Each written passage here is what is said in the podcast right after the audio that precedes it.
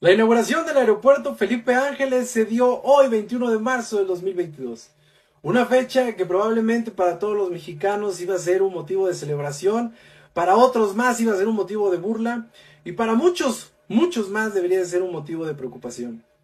Y es que desafortunadamente este aeropuerto dice mucho, mucho de la administración de esta cuarta transformación y sobre todo habla muy bien de que esta, esta administración no ha planeado absolutamente nada.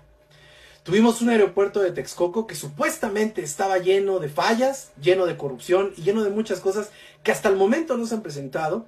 Y nos dan una central avionera que desafortunadamente deja mucho, mucho que desear.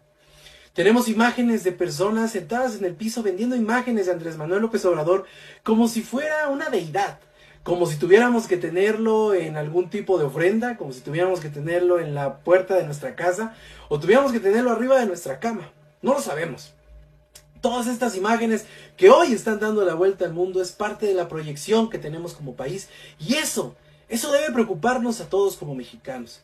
Porque más allá de la violencia, más allá de la corrupción y más allá absolutamente de todas las cosas que sí han existido alrededor de este aeropuerto, hoy Hoy tenemos que preocuparnos porque todas las personas que lleguen a ese aeropuerto tengan que ver todo este tipo de cosas sin entender ninguna de estas.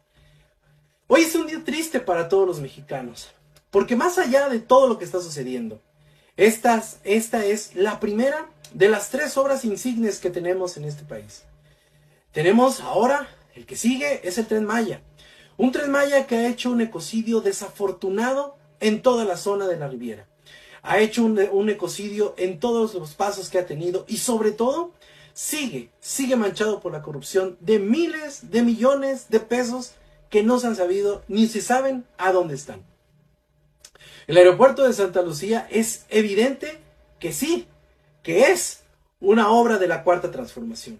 Una cuarta transformación que sigue sin entender todo lo que está pasando en el país, que sigue sin entender que todo lo que está pasando en el mundo y sigue sin entender que todos los mexicanos no estamos apoyando esto, sino que simplemente tiene una bola de paleros, una bola de gente que está alrededor, que está pagada para seguir aplaudiendo las idioteces de un presidente que no entiende de dónde, en dónde está parado.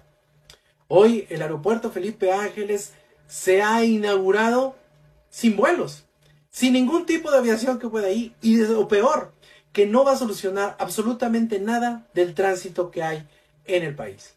Hoy, hoy es un día triste para los mexicanos.